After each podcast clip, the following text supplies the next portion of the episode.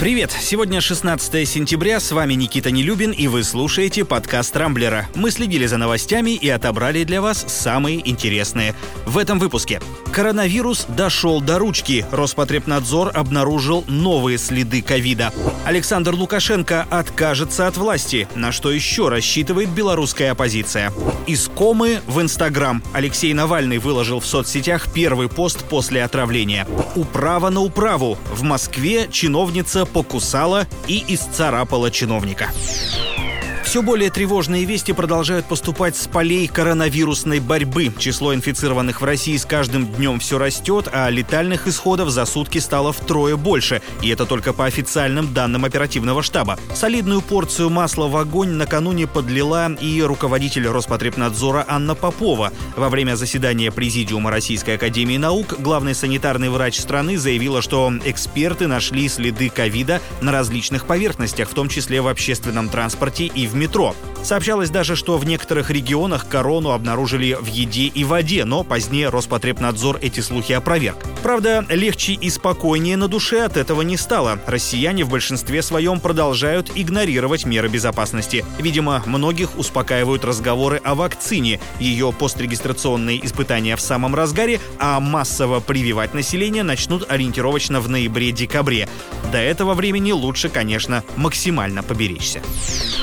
Цивилизованный мир продолжает отворачиваться от Александра Лукашенко. Нелегитимным его уже официально признали Евросоюз, США, Канада, Ирландия, а также Украина и страны Прибалтики. Европейские власти заявили, что лучшим способом выхода из кризиса может стать проведение новых президентских выборов под эгидой ОБСЕ. В этом случае Европа готова поддержать любую заслуживающую доверия инициативу. В Координационном совете оппозиции, кстати, настроены весьма оптимистично. Например, экс-кандидат в президенты президента Беларуси Светлана Тихановская уверена, что Лукашенко не имеет политического будущего и все-таки откажется от власти. Это лишь вопрос времени. А член Президиума Совета Павел Латушко убежден, что в случае смены власти Беларусь может получить от Евросоюза 4 миллиарда долларов в качестве финансовой помощи. Впрочем, пользователи Рамблера, кажется, не разделяют оптимизма белорусских оппозиционеров. Судя по опросу, подавляющее большинство наших читателей уверено, что Лукашенко никому не отдаст даст власть. Алексей Навальный, наконец, подал голос. Вчера оппозиционер опубликовал на своей странице в Инстаграм первый пост после выхода из комы. Он выложил фото, сделанное в больничной палате, и рассказал, что целый день дышал самостоятельно, ему это понравилось, правда, больше пока толком ничего не умеет. В общем, чувство юмора не утратил, это уже отличный признак.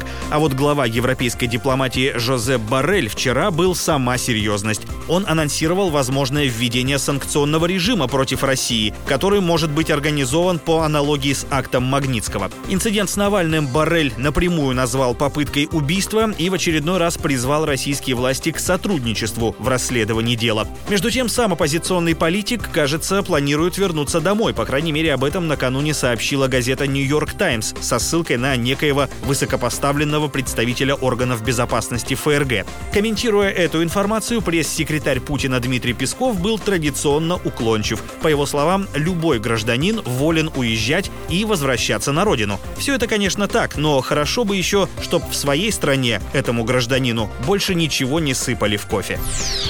Весьма необычный конфликт произошел в Москве. Пару дней назад за помощью к врачам обратился зам главы управы Лосино-Островского района столицы. У 30-летнего мужчины зафиксировали царапины и укусы. Как рассказал сам пострадавший, увечья ему нанесла сотрудница управы другого района, Северная Медведкова. Конечно, можно было бы предположить, что у чиновников, например, возникли серьезные разногласия по вопросам городского благоустройства.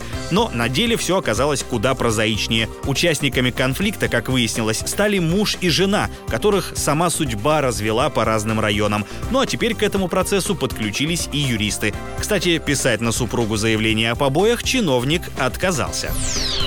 На этом пока все. С вами был Никита Нелюбин. Не пропускайте интересные новости, слушайте и подписывайтесь на нас в Google подкастах и CastBox. Увидимся на rambler.ru. Счастливо!